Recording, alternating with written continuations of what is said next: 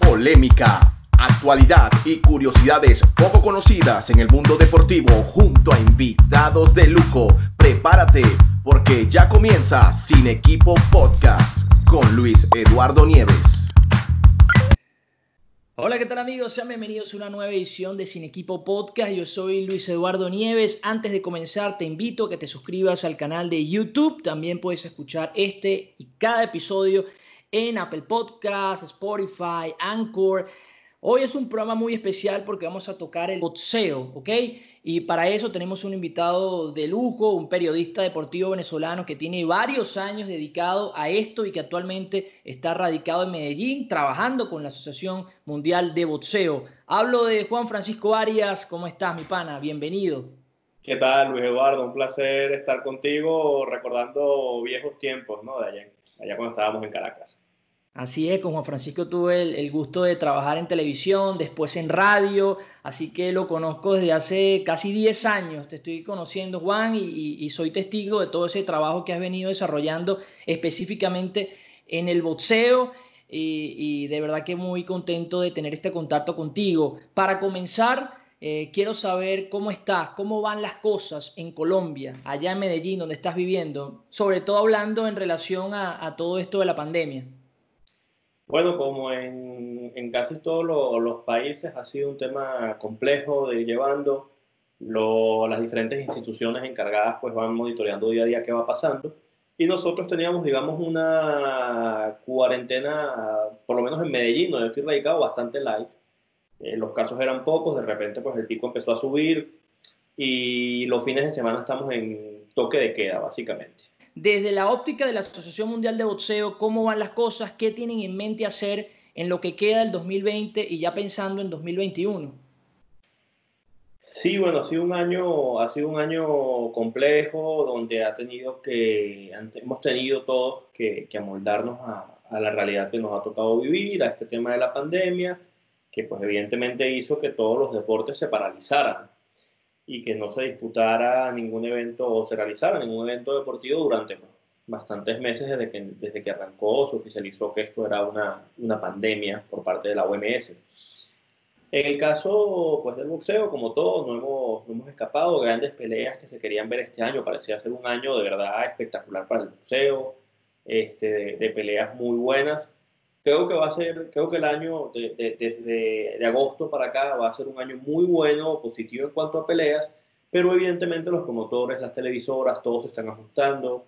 El tema de, que todos los eventos deportivos, pienso yo, este, pero hablando por boxeo, van a generar pues, menos ingresos porque no va a haber taquilla en la mayoría de los eventos y si en alguno llega a haber taquilla, como incluso ya hubo en Alemania una pelea con público, mil personas nada más, eh, el aforo sabemos que va a ser reducido, nunca va a ser un aforo completo. Tocaste el tema de, los ingresos, del dinero, y algo que me llama la atención es que si, si regreso en el tiempo, si viajo en el tiempo 20, 25 años atrás, las grandes peleas protagonizadas por Tyson, Holyfield, estaba ya Oscar de la Hoya, eh, Tito Trinidad, se realizaban prácticamente todas en Las Vegas, ¿ok?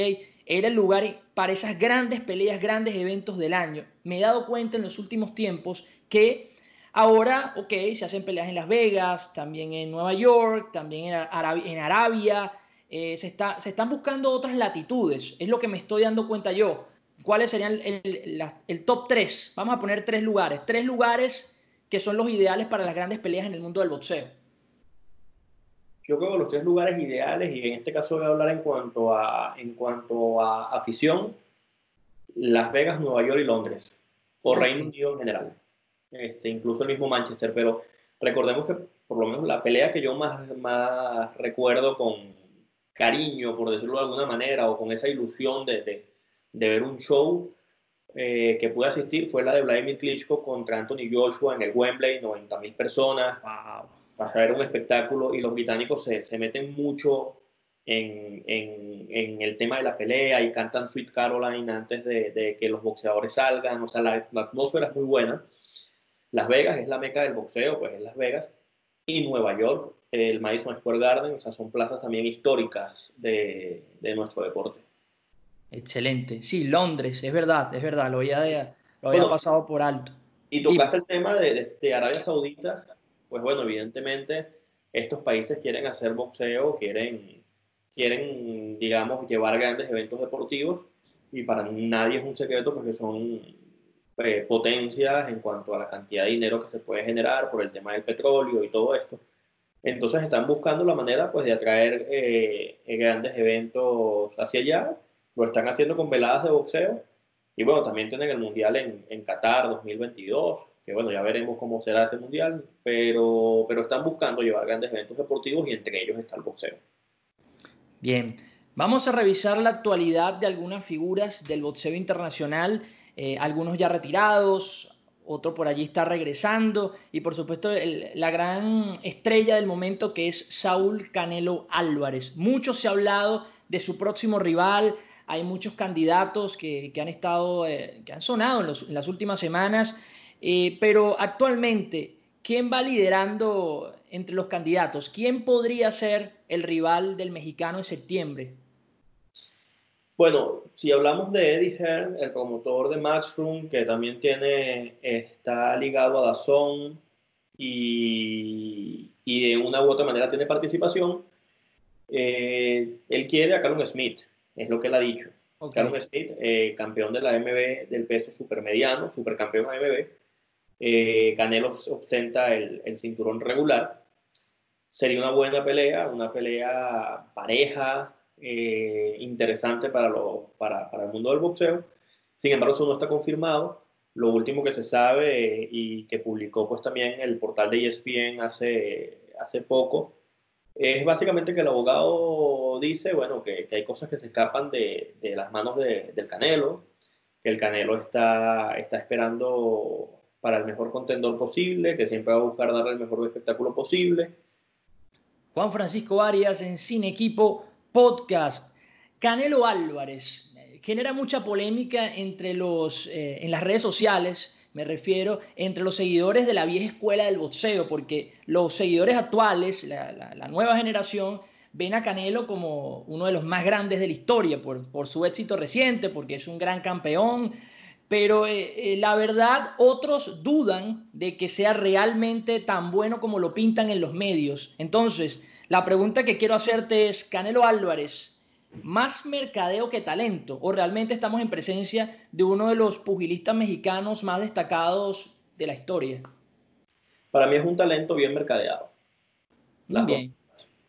Porque lamentablemente estamos también, y, esto producto de, de, las redes sociales, donde cualquiera puede opinar, donde cualquiera puede poner un mensaje, cosa que está muy bien, porque pues, hace quizás más plural el tema de la, de la, comunicación, pero lamentablemente no todos se sientan a ver o analizar, sino pues son opinadores de oficio muchas veces.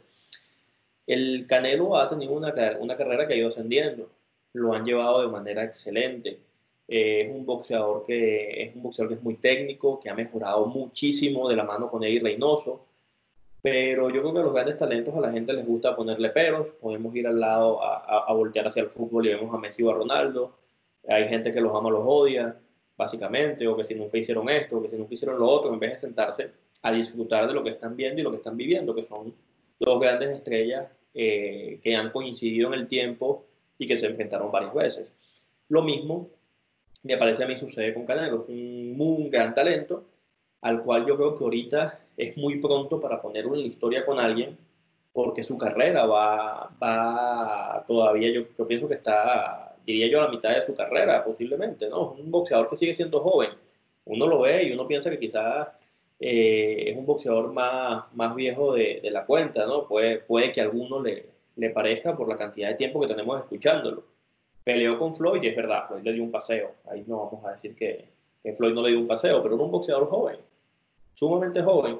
Y lamentablemente yo creo que estamos en un deporte en el cual este, la derrota está satanizada todos los boxeadores, la gente, el boxeador deja de vender cuando tiene una derrota. Y entonces olvidamos que Mohamed Ali tuvo grandes derrotas, o sea, perdió con Ken Norton. Y nadie duda del legado y el talento que tuvo Mohamed Ali, sin estar en estos momentos haciendo, digamos, una comparación de decir que Canelo tiene el talento de Mohamed o no. Son, son dos épocas distintas. Canelo sigue eh, escribiendo su historia.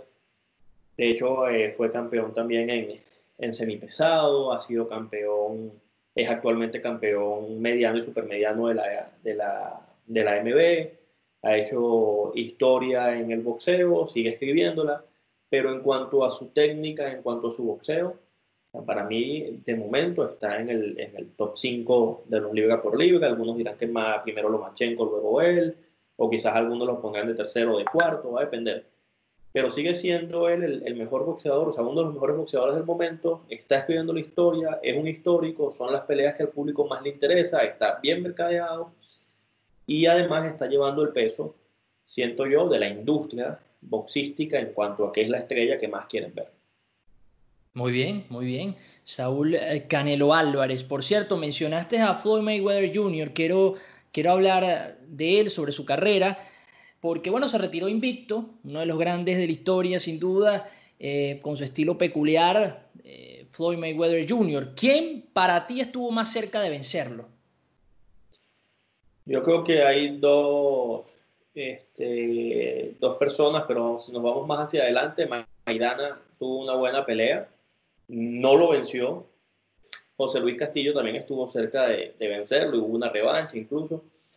Pero. Recuerdo la de Maidana, sorry que te interrumpa, recuerdo la de Maidana. De hecho, en ese momento creo que ya estábamos haciendo el programa de radio juntos. Fue cuando se dio la pelea con Maidana y la vi porque además en el programa que teníamos hablábamos mucho de boxeo, obviamente por tu lado, hacíamos llamadas con los entrenadores, eh, se analizaban un poco las peleas y, me la vi, la de Maidana, y sí me pareció que, que, el argentino tuvo una, buena, tuvo una buena presentación esa noche. No, y la presentación fue tan buena que le dieron la revancha. Él tuvo solo dos revanchas, con José Luis Castillo y con, y con Marcos René Maidana.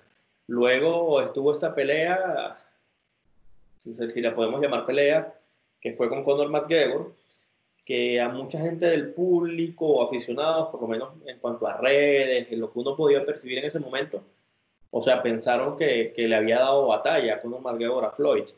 Pero si uno lo analizaba, Floyd peleó de una manera que nunca peleaba. O sea, Floyd con Maidana se cuidó. Floyd con casi todo se cuidaba. Floyd siempre boxeaba, llaveaba. Con este en clase incluso se ponía mucho más cerca, permitía que lo golpeara. En fin, le permitió una cantidad de cosas que él no permitía y ya cuando él vio que lo podía noquear, que tenía años sin noquear, lo noqueó. O sea, fue una pelea demasiado rentable porque si algo tiene Floyd es que es un hombre muy astuto, muy inteligente y mide muy bien eh, el riesgo de, de, sus peleas. Y aunque la gente algunas veces lo critique porque le parecía un boxeador aburrido, no, ya eso depende de los estilos. Floyd te tenía milimétricamente medido. O sea, Floyd era un, hombre que yo creo que cuando tú lanzabas el jab, el jab, él sabía que no le iba a llegar. O sea, era una cosa fantástica en cuanto a, a la defensa, que ya está en el gusto de cada quien, si lo quiere ver o no lo quiere ver, porque pasa lo mismo con las grandes estrellas y volvemos al, al punto. Él era amado o era odiado, no tenía punto medio.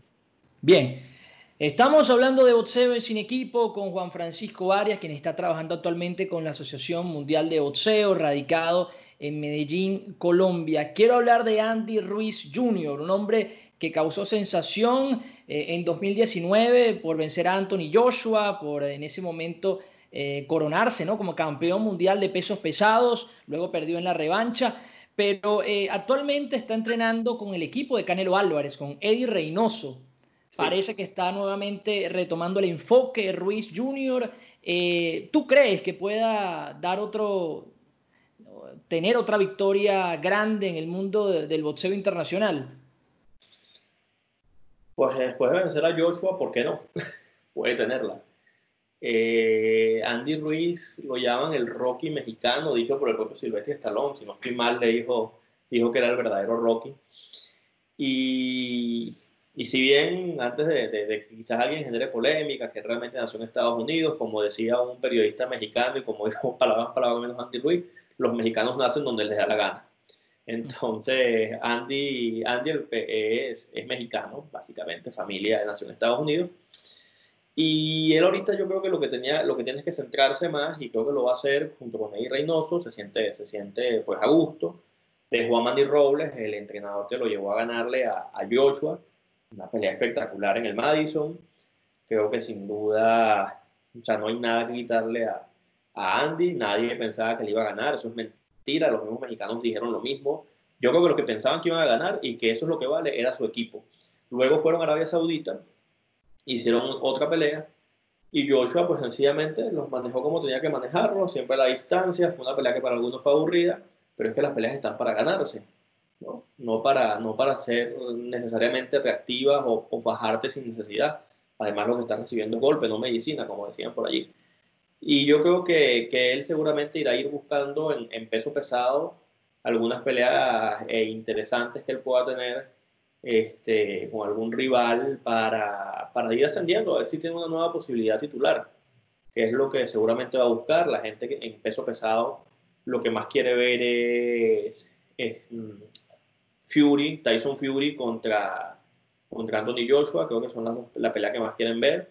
Fury venció a, a Deontay Wilder, el, el hombre con, con, una mano muy, muy, muy pesada, pero vino Tyson Fury con su buen boxeo, con sus buenas maneras, lo vence, un, peleador muy bueno, y la gente lo quiere ver unificando con Joshua, son dos británicos, Eddie Hearn ya somos la posibilidad de que esa pelea se dé, evidentemente pues pasan, faltan mucho, mucho para, para saber si se da o no se da oficialmente, pero es la pelea de los pesos pesados, y Andy Ruiz tiene que esperar su momento. Tyson Fury, quien por cierto hace poco en declaraciones, él dio su top 5 de los pesos pesados en la actualidad y para él no está Andy Ruiz en, el, en la élite, a pesar de haber vencido a Joshua, como bien señalas, el año pasado en Nueva York. Pero bueno, eh, ahora está entrenando muy fuerte, demostró que puede ganar grandes peleas y seguramente pronto tendrá una nueva oportunidad.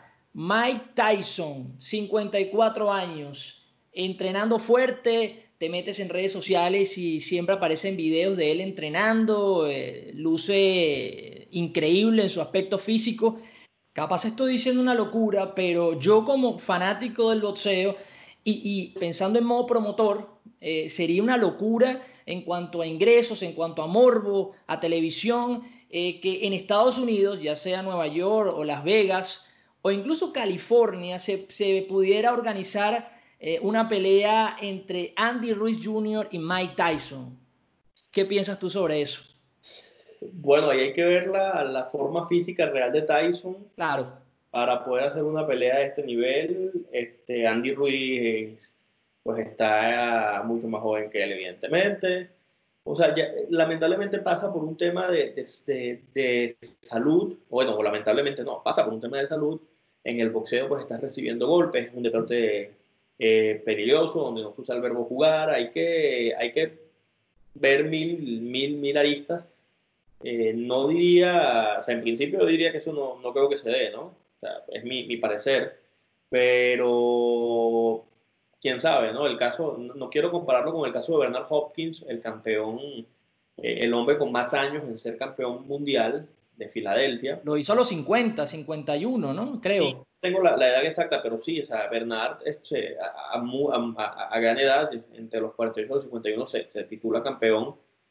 Pero joder, o sea, Bernard Hopkins, un hombre que entrenaba realmente a conciencia, con muy buena condición física, estaba para lo que estaba. No digo que Mike Tyson no entrena a conciencia, ni mucho menos. Este, Mike Tyson es un boxeadorazo, un hombre respetable, una leyenda del boxeo pero evidentemente pasa porque físicamente esté bien, porque se haga las pruebas necesarias y porque no tenga un riesgo real. Eh, bueno, un riesgo real, riesgo siempre va a haber, pero un riesgo mayor dentro del ring. Sí, completamente de acuerdo. Hemos visto videos, pero tenemos que, que, verlo en acción, pegando.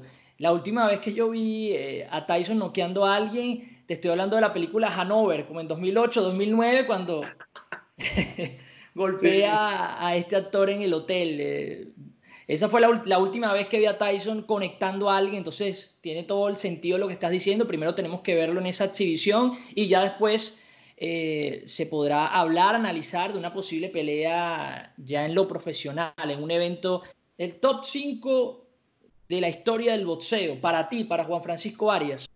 Para mí, yo creo que pasa por el más grande, Mohamed Ali el primero. Okay. Eh, más allá de verlo por, como un cliché, porque tienes también a Sugar Ray Robinson, algunos lo ponen como el primero de los históricos. Yo creo que el boxeo está donde está eh, por Mohamed Ali. Fue el más grande, hizo un montón de cosas que tenían que suceder. Este, el tema de no ir a la guerra de Vietnam, o sea, yo creo que, que Mohamed Ali es el más grande. Pondría a, Sugar Ray Robinson. Okay. Tenemos, perdón, Joey Louis, Sugar Ray Robinson, Joey Louis, también el campeón de peso pesado. Eh, Sugar Ray Leonard y Roberto Manuel Piedra Gaurán, pondría yo. Ok, perfecto. Basado en esa lista, el mejor latino de la historia, Mano de Piedra Durán. Para mí el mejor latino de la historia es Mano de Piedra Durán. Para algunos ha sido Julio César Chávez. Yo creo que ha sido Roberto Mano de Piedra Durán, sin quitarle lo bailado a Julio César Chávez.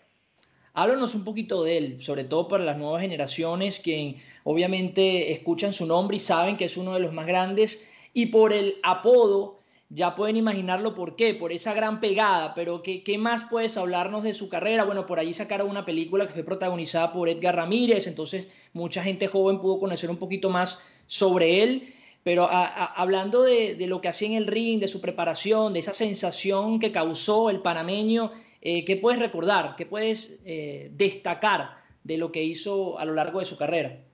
Fue un peleadorazo, el mejor peso ligero de la historia. Aquí no estamos hablando de del mejor peso ligero latinoamericano, no, el mejor peso ligero de toda la historia fue Roberto Manuel Piedra Durán. Sí, evidentemente su apodo es porque pegaba, cuando él dice realmente que es manos de piedra, porque él pegaba con las dos.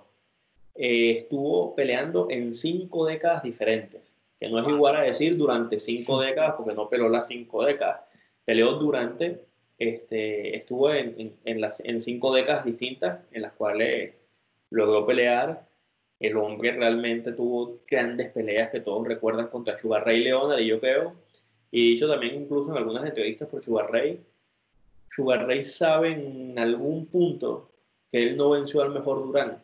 Durán le gana la, primera pelea. Y él sabe que las dos siguientes peleas, donde está el famoso nomás, que ya Durán lo ha hablado pues, en múltiples ocasiones, él sabe que él no venció al, mejor Durán, que Durán en algún momento, pues, y como también lo refleja en eh, la película, eh, en algún punto pues él, empezó a bajar su, no su nivel, sino quizás su preparación realmente.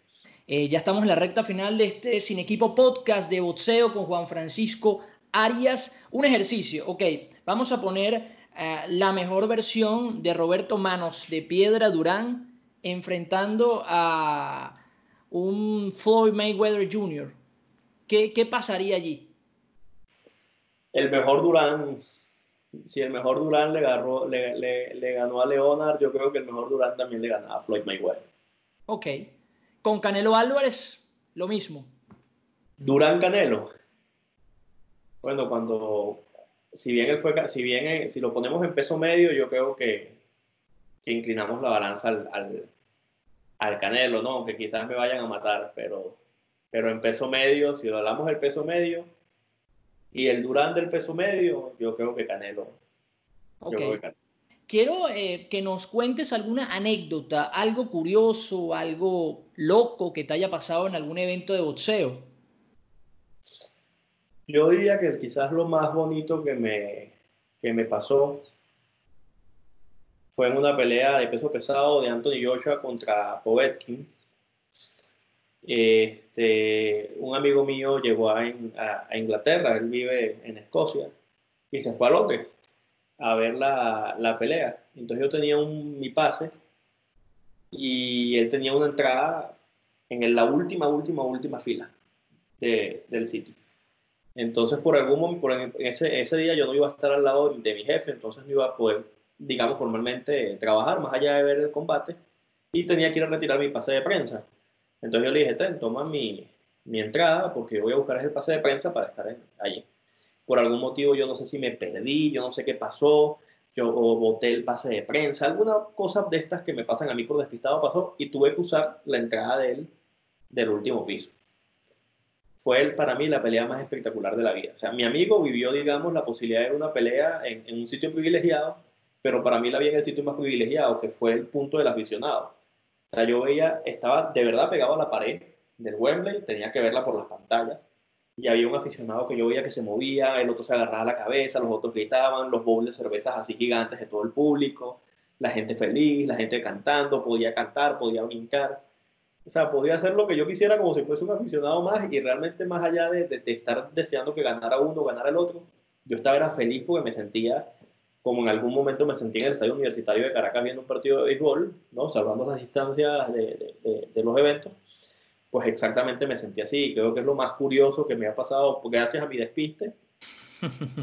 y, y, disfrutar esa pelea desde eso, desde la vista del aficionado y en Wembley, casi nada, Wembley, este, este estadio legendario de Londres. Bien, ya eh, creo que nos menciones, estuviste hablando sobre esto, pero más concreto, eh, algunos eventos. Sí, pues ya la, la MB, digamos, tuvo su primera pelea de título mundial gracias a, a Top Rank, que empezó el boxeo desde muy rápido, el gran promotor Bob Arum.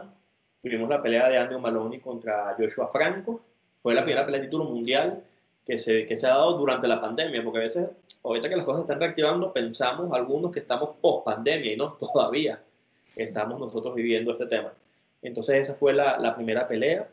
Ya tenemos, por ejemplo, peleas así que, que, al público se les pueda pasar rápido. En septiembre viene Figueroa contra Vázquez, otro peleón.